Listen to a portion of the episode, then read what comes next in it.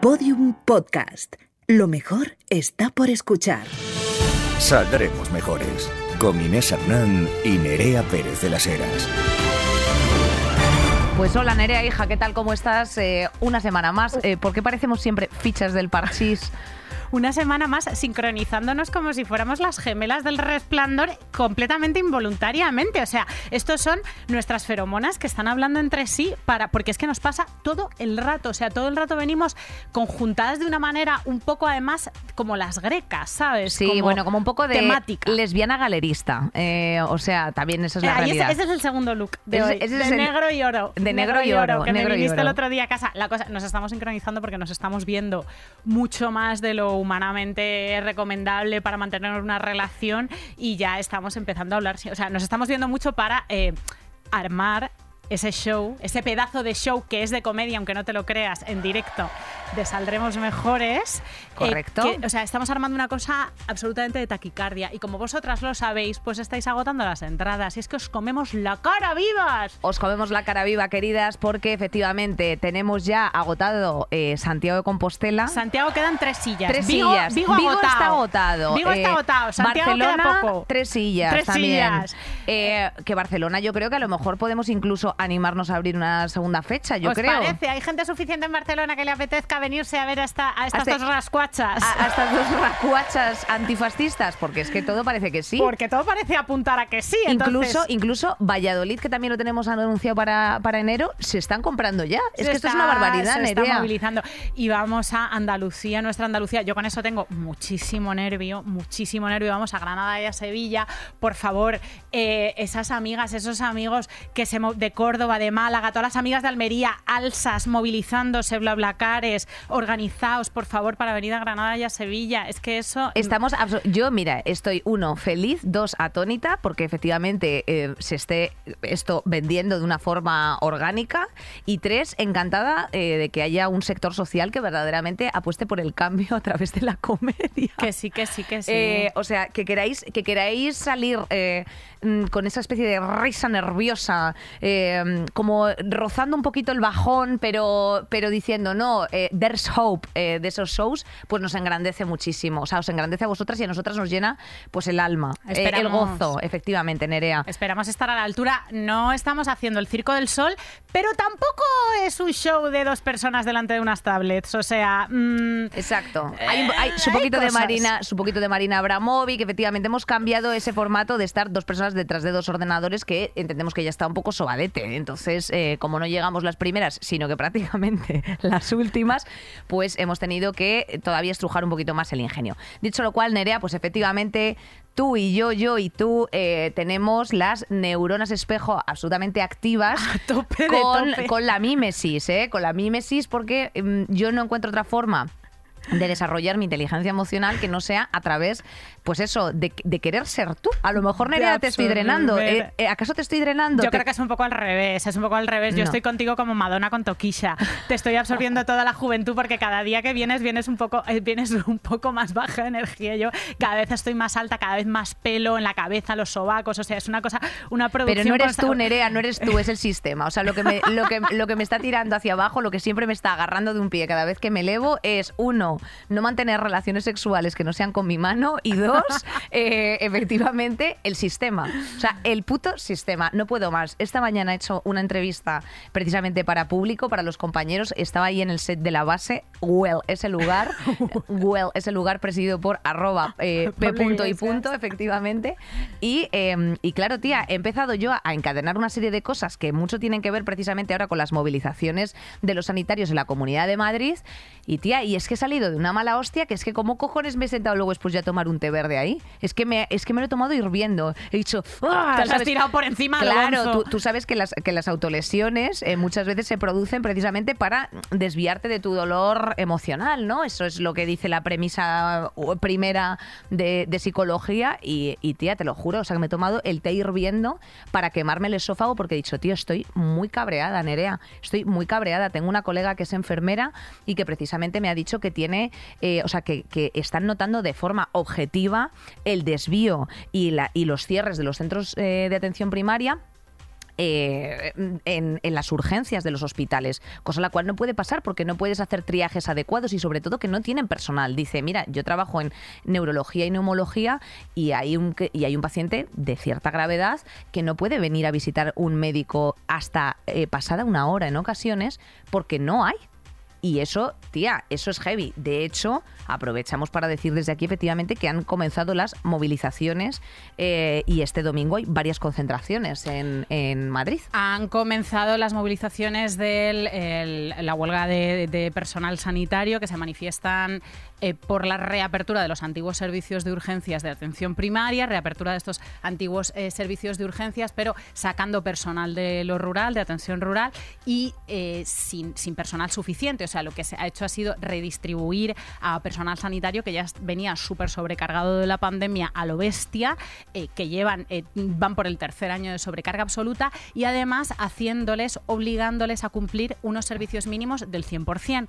Cumplir unos servicios mínimos del 100% es directamente no poder hacer huelga, o sea, es el bloquear el derecho fundamental a la huelga, porque si tú obligas A currar. que, a que la huelga no se note cuando la huelga es una protesta para proteger los derechos de las trabajadoras y los trabajadores eh, y esa huelga nadie la, nadie la percibe, entonces lo que estás haciendo es eliminar el derecho a huelga y eso es gravísimo y es ahora lo que está pasando en Madrid.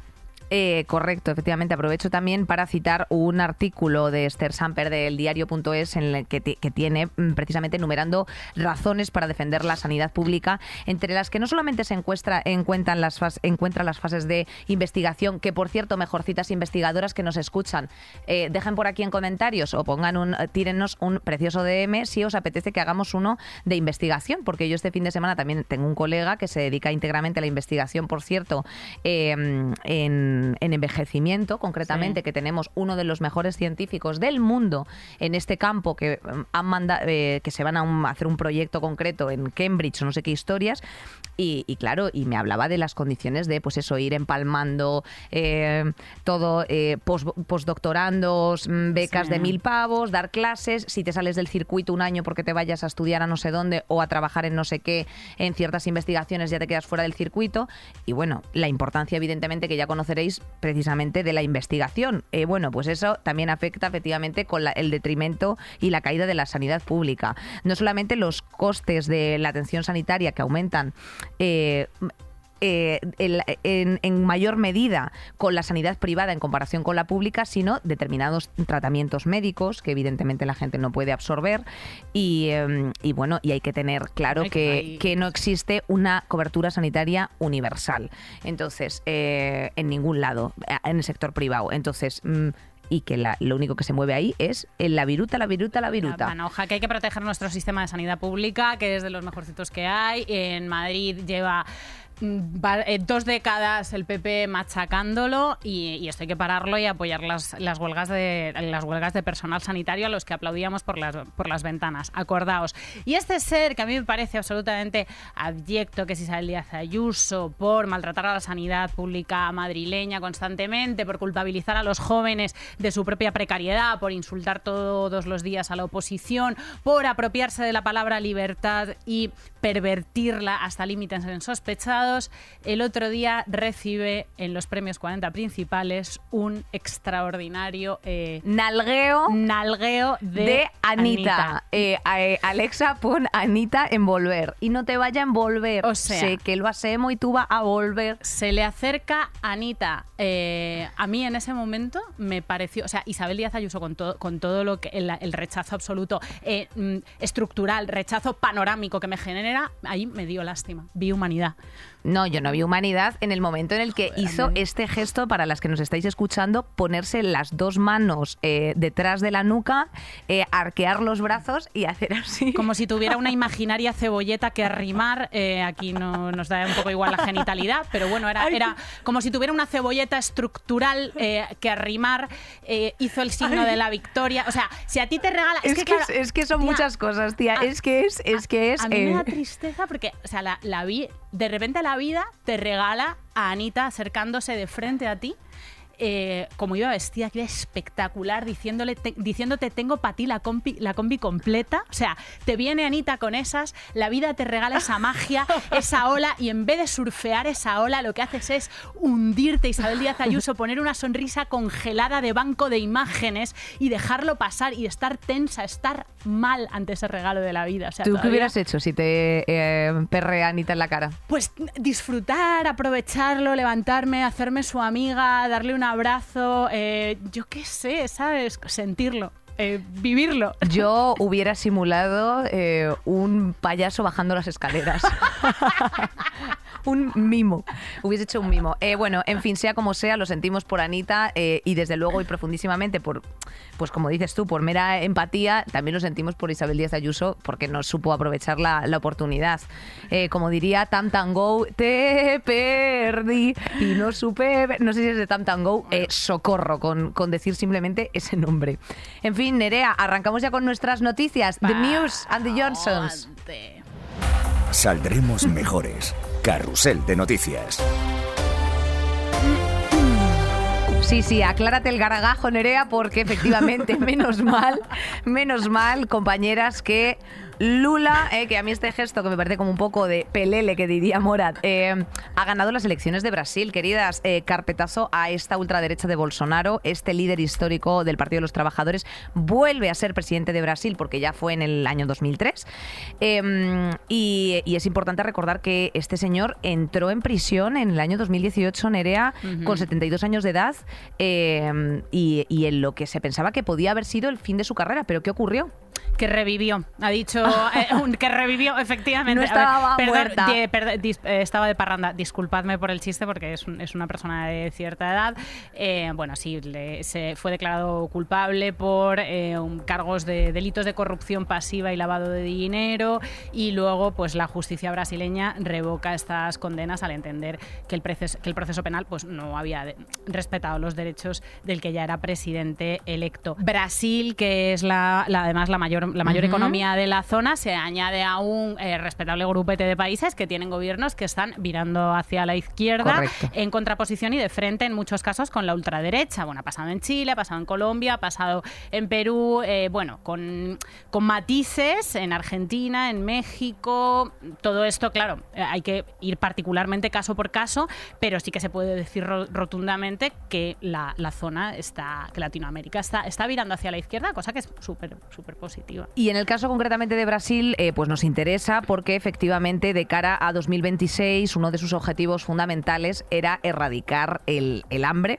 lo cual nos parece pues, bastante interesante, como no, eh, así como proteger la selva amazónica, que ya sabes que bueno pues mandaban quemar, eh, por no decirlo con otro eufemismo, porque esta es la, la realidad. Es ya sabéis que había que Bolsonaro dejó una deforestación sin precedentes que afecta exclusivamente al pulmón del, planeta. Y entonces bueno pues mm, evidentemente Lula es conocedor de la importancia de este espacio y pues eh, protegerlo. Eh, bueno más cosas como generar empleo evidentemente que eso es importantísimo y eh, mm, bueno, eh, pues una apuesta por el empleo público y por las empresas públicas en rechazo a todas las privatizaciones. Elimi- Al contrario de lo que se hace en Andalucía, eliminar el impuesto para las rentas más bajas es lo que está haciendo lo- justo lo contrario de lo que de lo que hacen los, los liberales por aquí, que es premiar a los ricos. Pues, pues Lula lo que está haciendo es eh, eh, eliminar los impuestos, tratar de limar una desigualdad gigantesca que hay en Brasil. Ahora que hablas de lo del Amazonas, también estos días está nuestro presi Pedro Sánchez por Egipto en otra cumbre del clima más, en la que tampoco se Estará va a hacer pasando mucho. calor. Estamos, como estamos pasando nosotras, cojones, en noviembre en Madrid. Ya, ¿Esto qué es? que, vas, veni- vesti- que vas vestida de Tauro y ahora correspondería a que Escorpio, esto- colores oscuros. Esto es exactamente. Es- vas vestida de Tauro Season. Vas vestida de Tauro Season y ya luego Incluso no nos queda nada que incluso ponernos. de Cáncer Season. Eh, Sí, sí, sí. sí, O sea, es que vamos Total. vestidas totalmente de- Cáncer, de- pero de pulmón, el que vamos a coger en esta ciudad. Efectivamente. Bueno, que ya sabemos que en el tema. eh, Perdón por el chiste, pido perdón, vicario. Exacto. Esto. No, no, Chiste, Inés. a ver, que te den por Empieza culo. estos días la cumbre del clima en Egipto, eh, no hay vuelta atrás, vamos, ya estamos, o sea, ya no es una, ya no es un proyecto, o sea, ya estamos eh, todo el mundo inmersos en el colapso y en el desastre, y a esa cumbre, o sorpresa, los cuatro países más contaminantes, China, India, Estados Unidos eh, y Rusia, pues no han asistido, no por lo que se- por lo que sea, ellos no han asistido a esta movida. No, porque estaban contaminando, Nerea. Es porque que, estaban vamos, no se puede hacer todo, no se puede estar, no se puede estar contaminando. y en una cumbre eh, del, el- del clima. La Eh, buena noticia es que el Amazonas ya ahora está en manos de un señor que no es un psycho eh, como Bolsonaro, pero tampoco hay que fliparse demasiado con Lula. Eh, Lula ha dicho recientemente, para ligarse un poco, a ver, el voto evangélico es súper importante en Brasil y por eso arrasa Bolsonaro en su momento.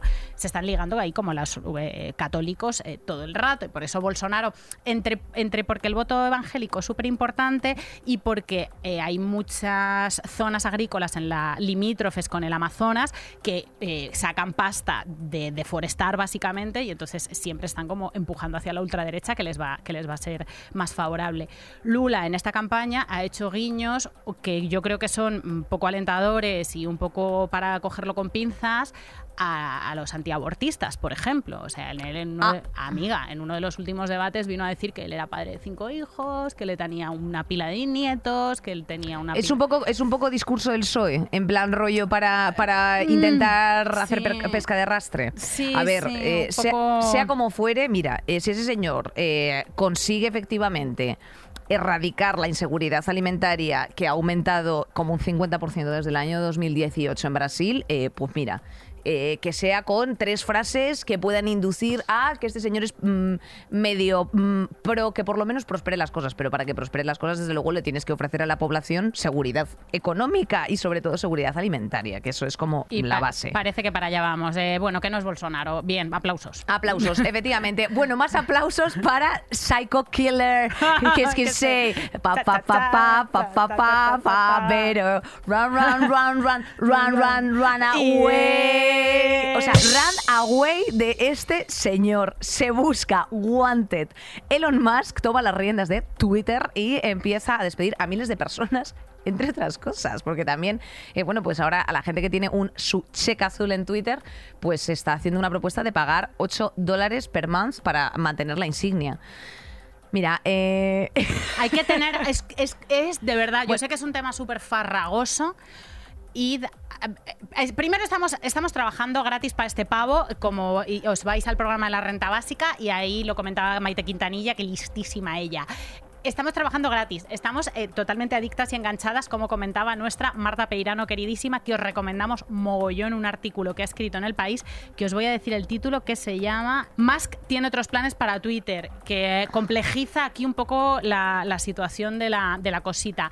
Y luego, que es que este hombre se ha convertido en el adalid de la libertad de expresión, porque él dice que compra Twitter para proteger la libertad de expresión de todos los humanitos. Cuidado, porque realmente en Twitter se dirime lo que está arriba y lo que está abajo de la agenda política, lo que se comenta y lo que no, lo que es trending topic y lo que no. Entonces, eh, creo que hay que proteger que sea más o menos democrático, pero no lo es. Es una, es una empresa privada que tiene que dar beneficios y ya está. claro, o sea, también, también, te- perdón, sí. Eh, y luego, por último, eh, tengamos en cuenta que este pavo tiene una idea del trabajo que a su lado eh, los señores feudales son unos simpáticos sindicalistas. O sea, eh, que, que dijo que el teletrabajo bien siempre y cuando la gente hubiera trabajado ya antes en Eh, la- 40, en horas en casa. Bueno, ya se están efectiva, ya están circulando efectivamente ciertas imágenes por Twitter en las que, bueno, pues coordinadoras, etcétera, se quedan a dormir en la propia empresa. Claro, se está hablando de un, dis- un despido que evidentemente ya se está planteando la propia demanda colectiva de 3.700 eh, trabajadores. O sea, eso es una puta barbaridad, absolutamente sistémica. La movida de todo esto viene porque cuando él iba a comprar Twitter, luego se echó atrás y entonces eh, le dijeron, no, querido, ya no te puedes echar atrás y efectivamente a mí me pagas los 44 mil millones de euros, que tiene cojones. Eh, pero algunos, eh, o sea, quiero decirte, mm, algunos eh, de sus fracasos que también me gusta señalar eh, como de, de Elon Musk es que le echaron, o sea, también me parece muy interesante el análisis del perfil antropológico del pavo, porque luego después, tía, de aquellos ríos, estos lodos que se Sí. dice, o sea, Luego, cuando la gente está como eléctrica, tú tienes que preguntarte un poco, en plan de... ¿De dónde venimos? Where are you come ¿Cómo hemos llegado hasta aquí? Eh, efectivamente. Bueno, le echaron como CEO de su propia empresa. Eh, su primera idea de negocio de PayPal fue votada como una de las 10 peores ideas de negocio. Eh, destrozó su recién comprado McLaren Fórmula 1 de un millón de euros. Fue expulsado de PayPal durante su luna de miel. Por cierto, tiene como 5 o 6 hijos. Tiene muchos hijos. Eh, casi muere por malaria de unas vacaciones. Bueno, esto la verdad es que no es un fracaso como tal, pero me ha hecho gracia señalarlo. Eh, su primer cohete explotó. Su segundo cohete explotó. Su tercer cohete con satélites de la NASA explotó. Eh, el segundo, el tercero y el cuarto fallaron y explotaron en su aterrizaje. El quinto cohete con satélites de Facebook también explotó, efectivamente. Y eh, bueno, pues este es esta persona. Eh, o sea, quiero decirte. A ver, eh, hay- es cierto que ha creado una empresa que se llama Neuralink eh, y está trabajando en el desarrollo, atención, de un chip que nos tendríamos que implantar en la cabeza. Todo esto que te estoy diciendo no, No es reírse, tías. no, es reírse, distópico, tías. no es Netflix, estás en Podium Podcast, efectivamente, eh, tu lugar de confianza, mediante el cual se conecta el cerebro y un ordenador sin ningún tipo de intervención física. ¿Vale? O sea, quiero decirte, podríamos abrir Spotify y decir, pon Anita Envolver simplemente con la mente. Solo y eso, con este chip, por otra parte, se pretende resolver enfermedades que no tienen cura como el Alzheimer. Bueno, eh, ¿qué decirte? ¿Qué decirte eh, si eh, esta persona eh, ha puesto a la venta un NFT eh, por el que le ofrecieron un millón de dólares? O sea, eh, estamos hablando de una persona... mm, O sea, que dice, tía, que dice Tía. que te, tirar, seguir tirando cohetes que siguen explotando, ¿qué dice de tu masculinidad? Es que de verdad, hay ahí, hay ahí una tía, línea. ya, la hay falocracia. claro, claro, es que hay ahí como hay ahí algo que traspasa todas las líneas, todas las líneas rojas de, de problemas de masculinidad, como tener dinero y, y solamente dedicarte a tirar y tirar cohetes sin parar. Él, es- a, mí, a ver, a mí lo que más me preocupa, ruidos. Traca- Ruidos. cohetes explotando, efectivamente. A mí lo que más me preocupa es que este pavo sea co- como que es de los es de los peligrosos de verdad, porque él piensa que tiene una misión. O sea, el tío piensa que tiene una misión y que él es Ya, el protector absoluto, adalid de la libertad de expresión. Y ha hecho una cosa que no está objetivamente, si, si no supiéramos todos estos datos de su egomanía absoluta y, y su, y su eh, megalomanía ¿no? Que acabas de relatar, dirías, bueno, pues está bien que él señale que la mitad de Twitter pues son bots, eh, son trolls, son cuentas Claro. falsas, son... Entonces, eso está bien, pero claro, eh, te indica que él se ha convertido que- como en... O sea, como que, que, Exacto. que quiere Twitter para regular la libertad de expresión que tiene que estar regulada desde la ciudadanía, desde los gobiernos y desde las democracias. eh, Sí, no desde, votadas. no desde los particulares, multimillonarios, efectivamente. A ver, al final no deja de ser una plataforma privada, o sea, Twitter, esto es una realidad.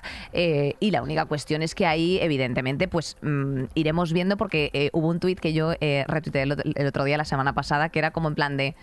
Eh, por fin podremos hacer comedia o algo así. Eh, ese era su tuit, ¿eh? O algo así. Es que no recuerdo la frase exacta, Es que pero. saber lo que entiende este pavo por libertad de expresión. Claro, y dijo, por fin podemos hacer comedia. Y yo directamente dije, well. Claro, este señor por libertad de expresión entiende eh, que, que yo abiertamente te pueda decir lesbiana racuacha, jaja. Eh, y ya con, Sí. con ese jaja, pues ausentarme de un delito de odio, ¿sabes? O, o- o pueda decirte negro de mierda de los cojones, eh, jaja. No, es que era una, es que este es el humor que estábamos buscando. Que.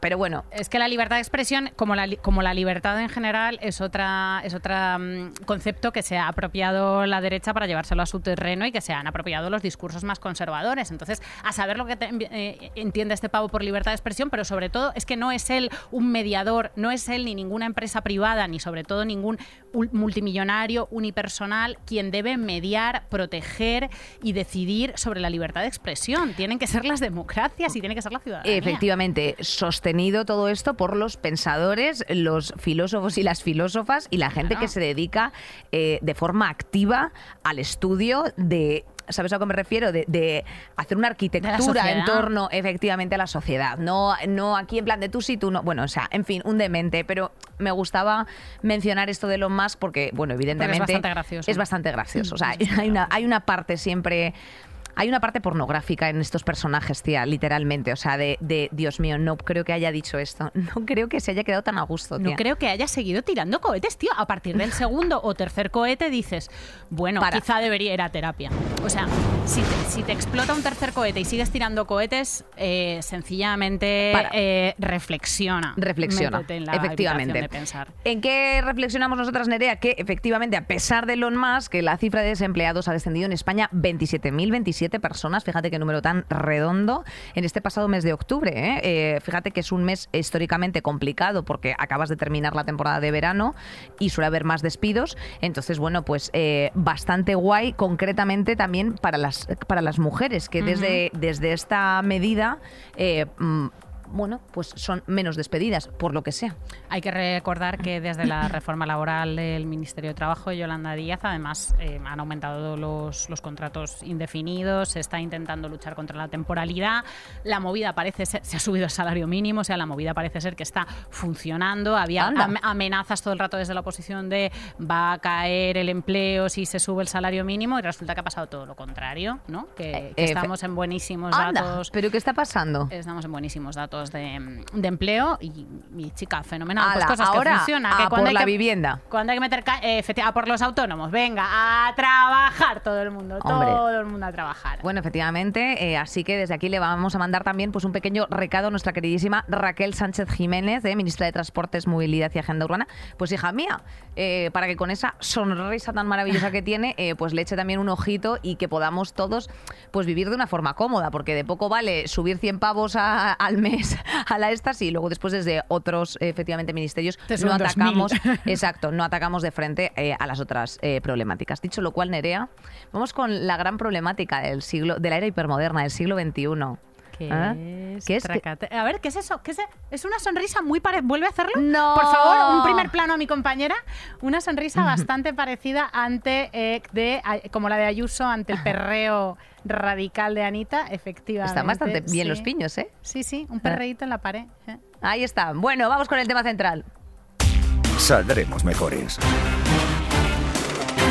Eh, Nerea, efectivamente, vamos a hablar de esa tiranía del bienestar, de la felicidad, de la positividad tóxica. Eh, yo he sacado grandes frases que me he encontrado que me han parecido, eh, bueno, del Lao Tzu, o sea, no te creas. La salud es la mayor posesión, la alegría es el mayor tesoro, la confianza es el mayor amigo. Mire, eh, Lao, le voy a explicar. Le voy a explicar. me da igual, vivo infeliz y sin energía, ¿vale? Eh, usted, a lo mejor como maestro oriental, tiene muchas cosas que decir, interesantísimas probablemente. Eh, Pero, no puedo quizá más. usted no, usted no coge el metro todas las mañanas, vive en el hueco de una escalera, eh, le cae fatal su jefe, le avisa de los turnos un día anterior, pide cita para el traumatólogo y se la dan en, dentro de tres años, cuando ya se le haya caído el brazo directamente. Bueno, eh, ante todas esas cosas, eh, según la filosofía positiva, pues tenemos que mantener la sonrisa eterna, la sonrisa perpetua. Nos ha traído un datito eh, nuestra documentalista Sara Luque, que yo no sabía y me parece súper importante, y es que esto tiene, o sea, esto de la positividad tóxica, resulta que tiene un- una fecha de inicio, como co- hay un, hay un momento en el, que, mm, en el que empieza a arrancar, que es cuando se, se nombra a Martin Seligman, él gana las, las elecciones a la presidencia de la Asociación Estadounidense de Psicología. Entonces ya empiezan a hacer todos estos estudios sobre la, sobre la felicidad. Y él habla de que su mandato, que aunque parezca pues una cosa, no es, no es un gobierno ni muchísimo menos, pero bueno, es un, es un organismo que tiene cierto poder, se iba a centrar en la psicología positiva, en el estudio de las emociones positivas, de las actitudes mentales como el, el optimismo, la felicidad, la realización. Esto en, Para en- que, para que visualicéis a este señor es un señor físicamente eh, calvo, blanco, sonriente. Sí, calvo. Bueno, es que es, o sea, es su descripción física. Sí, sí, para que lo visualicéis es importante lo de que es un señor blanco también. Correcto, por eso lo he dicho. Y calvo también. Y eh, Galo también, porque no, hablando de cohetes que se, que se vayan, eh, esta- que, que van estallando. Esta movida de la psicología positiva, ¿qué ha pasado? Pues que desde el 97, que este señor empieza a hablar constantemente de este tema y como que las investigaciones van por este punto, pues eh, resulta muy atractivo para los medios de comunicación y no dejamos de ver, y es verdad, desde los 90 a los 2000, 2000 una y otra vez los medios de comunicación cubriendo estudios sobre el secreto de la felicidad. Eh, el secreto sin más, como ley de atracción, que precisamente decía Bárbara en Rengir en Sonrío Muere. Ya no, ya no había que andar indicando figuras divinas, sino simplemente pues las leyes de la atracción. Si sonríes, sonrisas recibirás. Eh, bueno, eh, dígaselo usted eh, a esa persona que vive hacinada en un piso de 53 metros cuadrados con sus siete hermanos. A ver cómo de contenta está.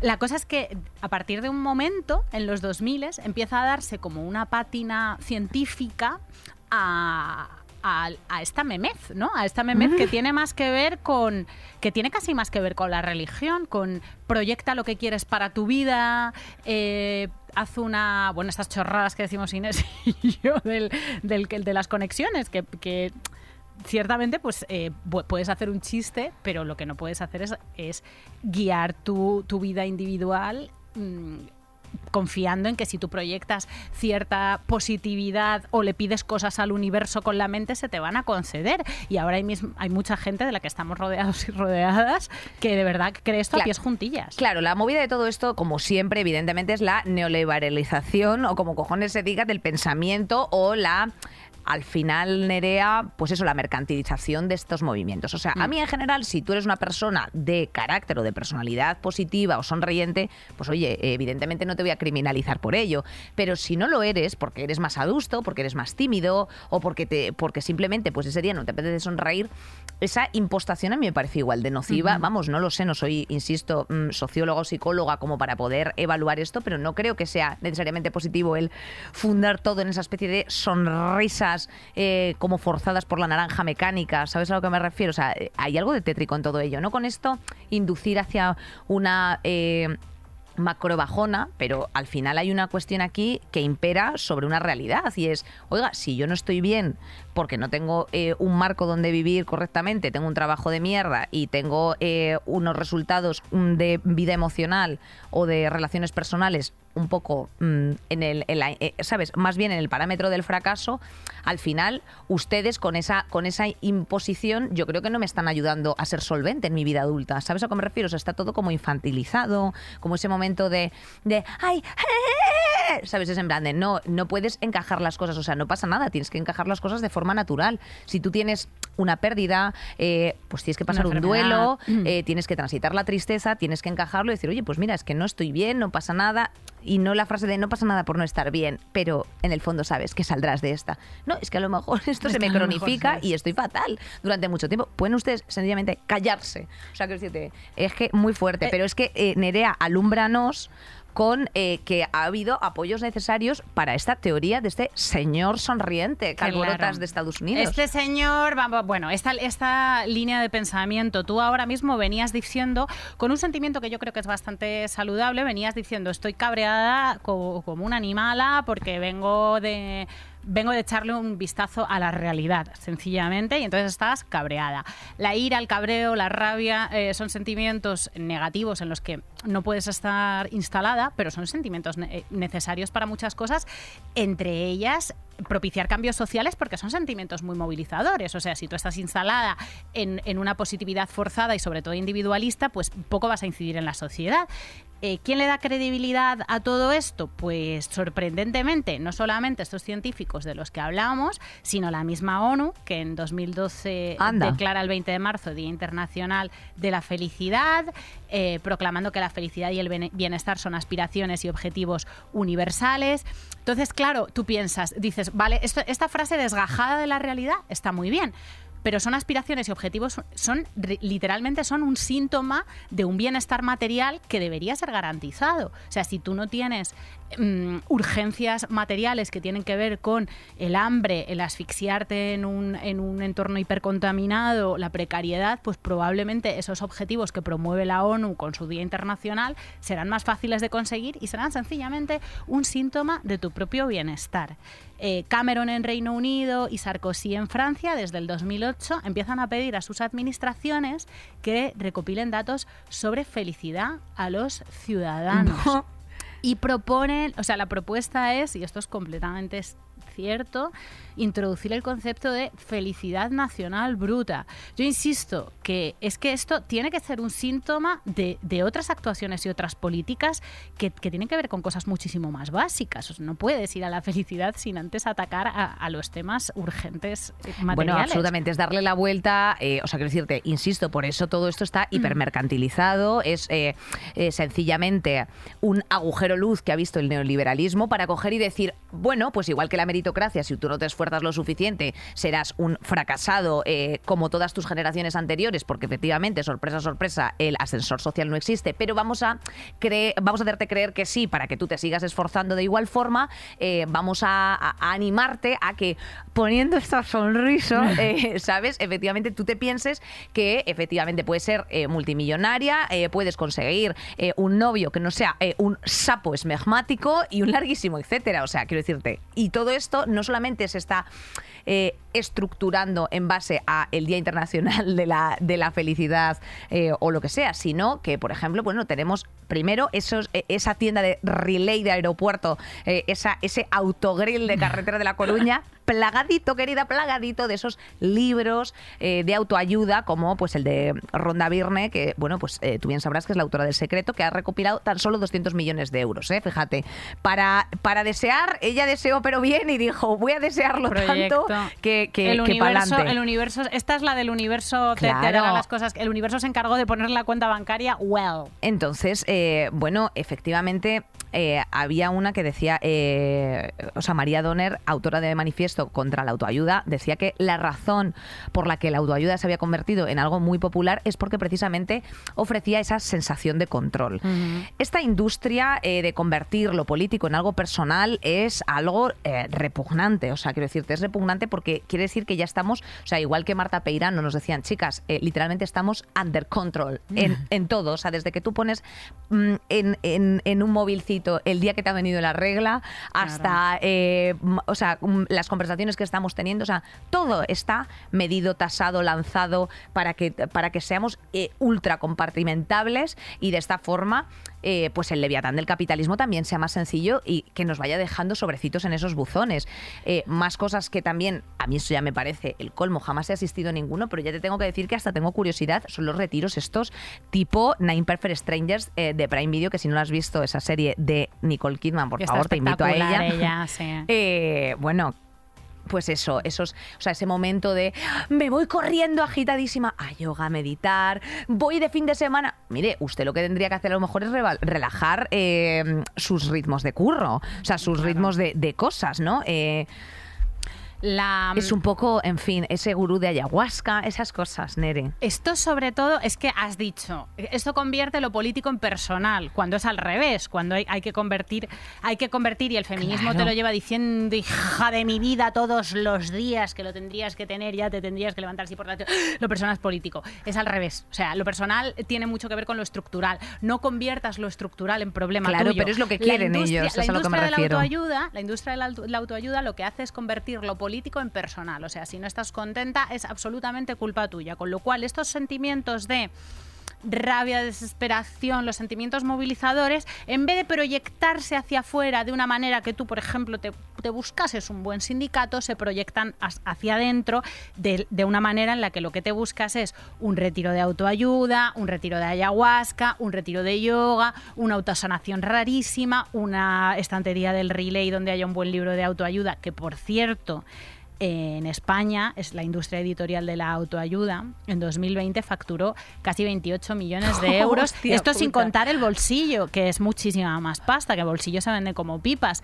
Em, un total de algo más de 236 millones eh, dentro de la categoría de no ficción. Y es muy significativo que la, ven- la venta de estos libros aumentase en un 40%, que es una barbaridad, durante la pandemia, durante el confinamiento, ese momento en el que la fragilidad emocional y la fragilidad psicológica era enorme. Sí, sí, en un país, insisto, que tiene la mitad de la población medicándose con benzo- benzodiazepinas para poder dormir porque no podemos conciliar el sueño. O sea, quiero decirte, en vez de coger y decir, oye, vamos a poner aquí unas herramientas cualificadas, no. Mejor comprarse usted eh, un libro del gringo de turno, ¿sabes? Que te diga en plan de sonríe, está genial. Aprovecho para decir, eh, dentro del neoliberalismo, del capitalismo afectivo, efectivamente, que el optimismo tiene ese tinte conservador, ese tinte Nerea rancio. Y decía Henry James precisamente que aunque un conservador no es necesariamente optimista, un optimista puede ser perfectamente conservador. Y ese es el discurso que precisamente Margaret Thatcher, o sea, este señor, el, el, señor, este psicólogo presidente, en el 97 lo único que hace es dar forma a una bueno, pues a una estructura que ya está, que ya venía coexistiendo de, pues eso, sonríe, todo va bien y todas estas una cosas. Una estructura que, que, lo que quieres es atomizarte, lo que quieres es que estás, estés sola, que no te, que no te, que no te juntes, que no te, colectivices, que no te, enteres. Y de hecho, si lo haces, como decía Margaret Thatcher ya en los 80, fíjate, la economía es el medio, el objetivo es cambiar el corazón y el alma, ¿eh? Fíjate, eh, mire, eh, señora, es usted una, es una, usted una desgraciada, o sea, es usted una sapa. Esto sea, esto sea eh, trasladado a la política, pero no, no, solo a la política. Está en los bares en los que tú entras y, y ponen un cartel territorio de sonrisas y, yo eh, inmediatamente, obviamente, me doy la vuelta y me, doy a cual, me voy a cualquier otro sitio a comprarme una lata de cerveza y me la bebo en un, y no me lo bebo en un banco antes de entrar en tremendo eh, lugar fascista en el que me dicen sonríe, déjeme en paz. O sea, no me da la gana sonreír. Tengo ya tengo una pérdida de lastina ya a estas edades grande y no me da Ay, Nerea, se ha caído algo ahí. La sonrisa, Nerea. Ay, hija de puta, te, te, la has comido, joder. ¿Cómo me la he comido? ¿Cómo te la has comido, eh? ¿Cómo me la he comido? Está en todas partes. O sea, te lo dicen en los bares, en esas pizarrucas tóxicas de boda. Nerea, el problema es una oportunidad. ¡Qué asco! ¡Qué asco! ¡Qué asco me da! Te lo dicen las empresas, todas las empresas, que es que ya no te venden sencillamente, qué sé yo, pues una, una, una masilla para quitar una grieta que tienes en la pared. No, no, te tienen que vender capital emocional, porque es que esa masilla te va a convertir en mejor persona más conectada con el universo. Te lo hacen en los curros, este ambiente laboral en el que todos somos una comunidad y una familia. No, somos eh, una familia. ¡Le odio! Somos una familia. Le odio. Le odio, me cae usted mal. Es usted mi enemigo. ese jefe con el Volvo entrando dos horas tarde que te tienes que poner como tenso cuando pasa por detrás de ti. Días. Buenos días, somos un equipo, está todo genial. Somos una familia. Eh, mire, usted, señor, eh, o sea, acaban de, acaba de irse mi supervisor y en vez de promocionarme a mí, ha preferido contratar a otro supervisor porque no cree usted en mis capacidades que llevo cinco años en esta empresa. Somos una familia. No, no, usted lo que es que quiero reventar Somos una familia tóxica. Eh, Somos pero una familia tóxica. Prohibido enfadarse. Prohibido ¿Por qué? Porque generas esa toxicidad interior de una enzima que nos hace, pues eso, ser unas unas rojillas eh, deplorables. Entonces, eso, eso no puede ser. Esto de las personas tóxicas y las personas vitamina es un puto invento, ¿vale? Eh, tenemos que decirlo desde ya. Esto de las personas tóxicas que se ha popularizado es repugnante y además es que no está, no está científicamente avalado por eh, ninguna psicóloga ever. O sea, no hay personas tóxicas. Hay personas que tienen padecimientos mentales, hay personas que son más chungas, hay personas que se comportan de mierda en muchos momentos, hay personas que sencillamente tienen la empatía de este contrachapado ya está, no existen las personas tóxicas. Luego, además, em, en, este mundo de la autoayuda y de la filosofía eh, positiva, se está dando una cosa que me da bastante asco, eh, que le comparto aquí contigo, Inés, que es esta movida de eh, como de que la gente te tiene que aportar, ¿no? De aporta o aparta. La gente además te tiene, la gente de tu entorno te tiene que, eh, te tiene que aportar siempre, como si la gente de tu entorno afectivo fuera una cuenta eh, sí, bancaria, efectivamente. Y, quiero superarme, quiero descubrirme, quiero hacer no sé qué. Tú ya no me estás aportando. Claro. Eh, no, es que esto, querido o querida, el viaje personal es uno muy largo. así que arrieritos somos y en el camino nos encontraremos Dos, eh, bueno, el crecimiento personal también creo que tiene sus límites y los límites son los que precisamente nos están imponiendo el trabajo, las estructuras sociales que tenemos. O sea, eh, esto no va de en plan de jopetas, eh, de cogerte un petate e irte a Sri Lanka, ¿sabes a lo que me refiero? A redescubrirte, que si lo haces y eso a ti te sirve, mira, como siempre, yo para mí todo lo que sea, Nerea, que alguien le, que alguien le vale para no estar próximo a su miseria, ¿sabes a lo que me refiero? Y el mindfulness le es útil, me parece genial. El self-care, o sea, si tú quieres dedicarte tu ratito a ti, eh, pues a que te masajen los pinreles una vez cada tres meses y eso verlo como una especie de proclama a tu tiempo personal, pues fantástico, pero la verdad, verdad es que estás en la puta mierda. Hay un post de psicóloga japuta que ya con el naming, pues te diremos que nos parece pues, una persona maravillosa, que precisamente habla de que no hay ningún manual de psicología eh, que valida esas denominaciones para hablar de las personas vitamina o las personas tóxicas. Eh, las personas somos complejas, no se pueden calificar fácilmente y tienen eh, unos sentimientos que no existen únicamente para cubrir necesidades o crear una sensación concreta en los demás. Claro. O sea que Sí, todo sí, esto, sí. aprovechando precisamente, que es lo que has dicho tú antes, es que no estamos aquí, queridos, no somos jarras de un buffet libre en el que ustedes se puedan servir para tener un rato agradable. Claro. Yo tengo tardes de putísima mierda donde se sienta a mi lado una colega y estamos en completo silencio budista. Tranquilamente. Y a las seis horas se va. O tú y yo podemos tener días que sean más enriquecedores y días que menos. Y días que yo no hay te días- aportes y- porque es que las personas no somos fondos de inversión no, como no para somos andar fondos de inversión, de inversión y todavía más importante, querida, aquí ya que subyace, aparte de dentro de la cultura neoliberal, surge el profundo clasismo. Y es que Claro. una persona migrante, trabajadora del Kentucky Fried Chicken, pues evidentemente no te va a aportar tanto como pues sentarte con Arturo Pérez Reverte. Y por eso Y hablar del por eso te- y por eso te pone así eh, eh, tú estudiante de filología de lo que sea dices tú uff la erótica del poder este señor tan interesante Mira, ese señor es u- ese señor u otro cualquiera pongo esta figura porque no quiero denuncias es un desgraciado sabes a qué me refiero y al final tía tú tienes o sea, te das cuenta de que lo interesante de la vida no está en la sonrisa. O sea, lo interesante de la vida, desde luego, está en otras cosas, en momentos. Lo interesante, En- lo interesante de la vida eh, está en lo que... Está en esta eh, supervivencia que estamos está en haciendo la supervivencia, como- efectivamente. Mira, a mí me gusta, Nerea, te voy a decir qué cosas me hacen feliz de verdad. Mira, me gusta el cortejo. Y sobre todo me gusta que cuando estoy cortejando, esa persona me diga qué buenos amigos vamos a ser. Y yo digo, eso, eso es lo que he hecho yo bien. Eso, O- exacto. Y entonces, eh, no, es broma. eh, me- o sea, odio ser heterosexual. No, no lo odio. Es que, claro, no se pueden abrazar estas cosas, pero ya lo sabes que no Se puede odiar ser heterosexual, Sí. no pasa Se nada. pueden porque odiar muchas pa- actitudes, se, pero mira- pueden, se pueden odiar todas las estructuras a las que formes, de las que formes parte involuntariamente y no pasa absolutamente nada porque aquí Exactamente, nadie ha elegido, nadie Mira, ha elegido de- eh, dónde ha caído mi vida y eso es cosas que me hacen feliz, y esto no es ninguna broma, ya eh, omitiendo todo lo anterior, la justicia. Claro. Eso, tía, es una cosa que te diré que me excita, me erotiza. O sea, llegar a un sitio con mirada firme y decir, ¿qué está pasando aquí? Hay algo en lo que tú sabes que estás siendo desigual con eh, este grupo de personas o con el resto, eso me parece energizante. La redistribución de la riqueza nos encanta, nos hace súper felices también, el juntarnos con personas que nos enseñen cosas o que no nos las enseñen porque son nuestras amigas de la infancia, hija mía, pues mira, llevas siendo aburridas de que teníamos tres años y no pasa absolutamente nada, yo te quiero como eres, tú me quieres como soy, no hay que esperar que todo el mundo te esté enriqueciendo y aportando absolutamente todo el rato. Y estas, y de verdad, estas movidas del, del positivismo individualista son turbo, turbo, turbo peligrosas, sobre todo en la situación en la que estamos, en la que lo que más felices nos hace es sobrevivir, porque es que nos vamos colectivamente a la mierda. Entonces, igual, pues oye, el, el fin del mundo te pilla en un retiro de autosanación en Teruel. En lo que. mm, Ojo que Nerea, que yo tengo un libro escrito que se llama Que el fin del mundo te pille de risas, ¿eh?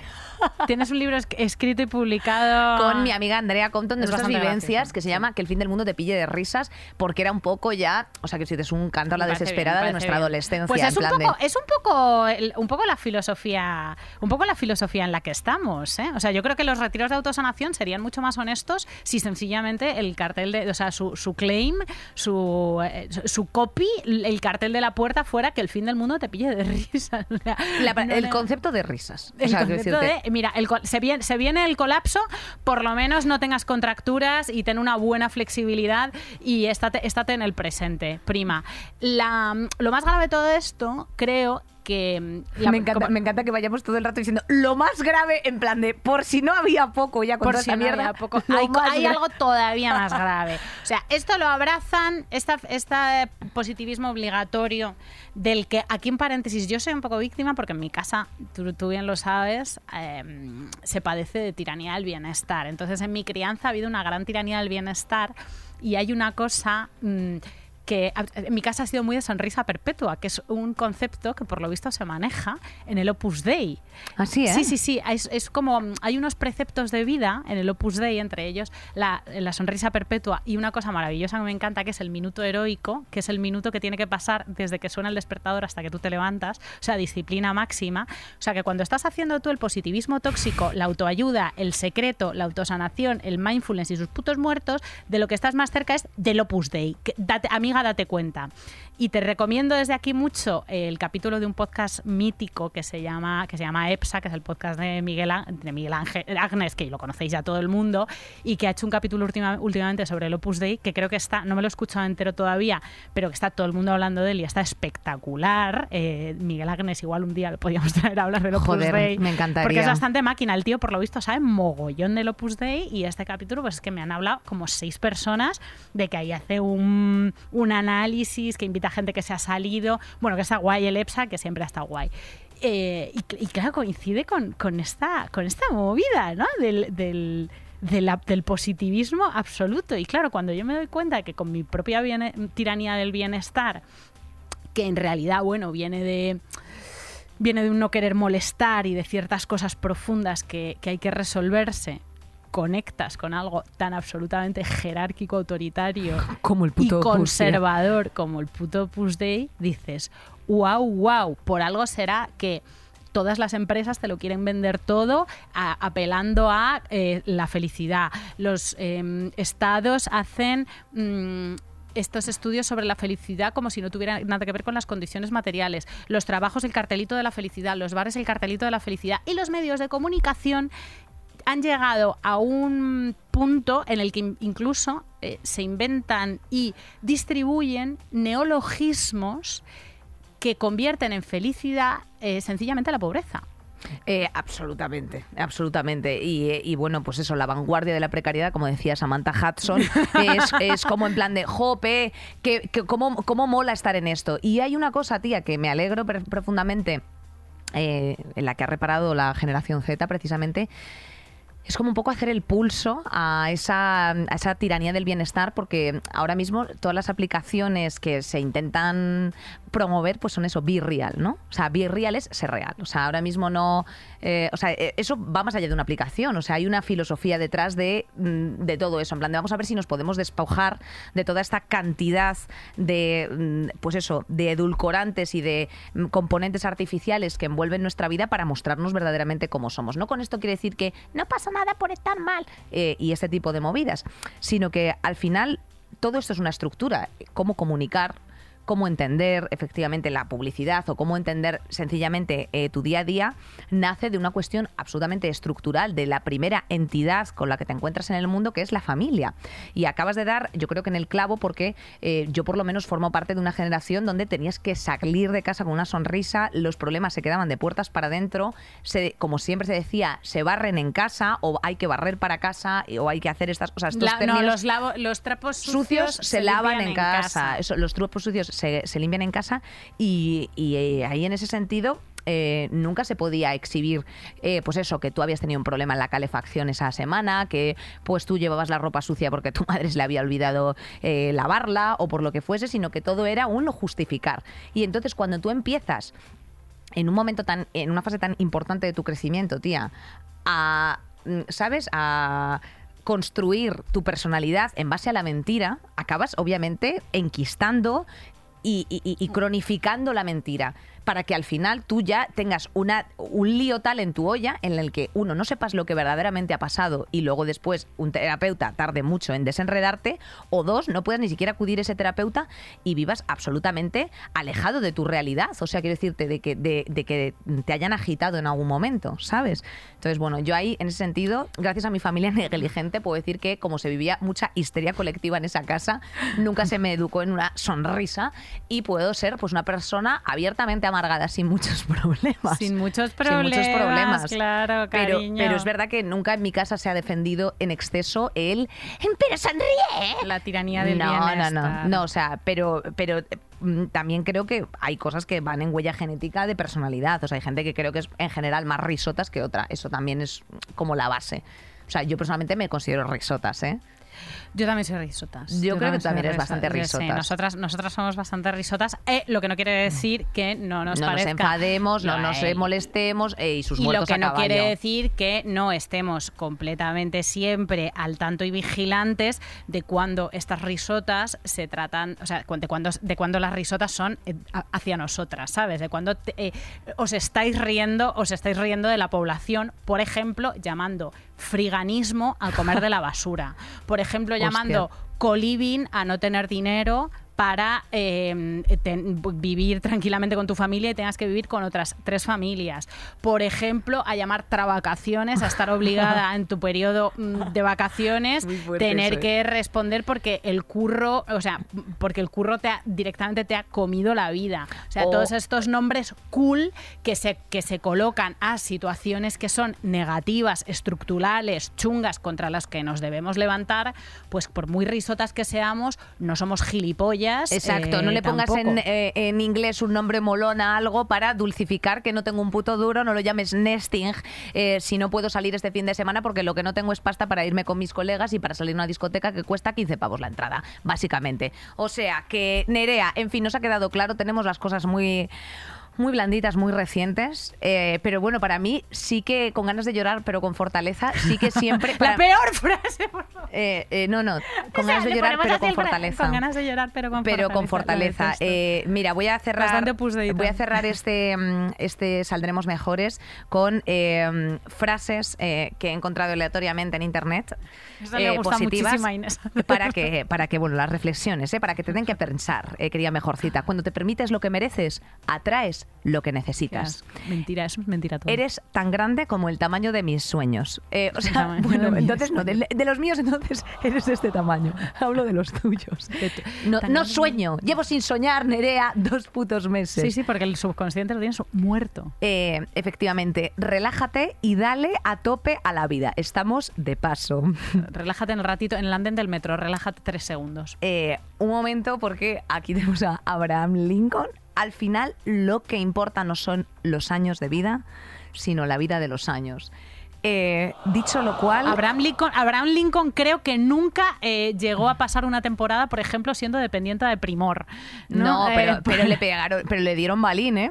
Que yo estaba en Washington y no fue, no fue esto de, pero se llevó un buen shoot ah, por tenerlas legalizadas. Cuando hay ganas, todo se puede, Nerea. En fin, no Eso frivolizamos también es mentira. con las muertes, con nada en general. eh, y eh, yo lo que sí que te puedo decir que me da alegría y felicidad es compartir espacio contigo. Siempre. Estoy muy alegre. Eh, me encanta eh, que haya, aunque sea un oyente a la semana o una oyenta a la semana, mientras que quede ese oyente y el grupo Prisa nos siga renovando, ahí estaremos para ti. Ahí Otra semana más, mejorcita. Somos hoy personas vitamina, vitamina C. Vitamina C, que es la de los constipados. Se os quiere a todo el equipo. Besito Marisa, eh, Julia, Gema, Terci, Bea Polo, Nacho y Sara. Muchísimas gracias también por eh, hacer esto posible. One more time. Y eh, por cierto, no queríamos cerrar este Saldremos Mejores sin una felicitación a nuestra queridísima Scorpio, María Jesús Espinosa de los Monteros, la Big Boss. La espinosa de los monteros buena. Venga, efectivamente. Adiós. Saldremos mejores. Con Inés Hernán y Nerea Pérez de las Heras. Todos los episodios y contenidos adicionales en podiumpodcast.com y en nuestra aplicación disponible para dispositivos iOS y Android.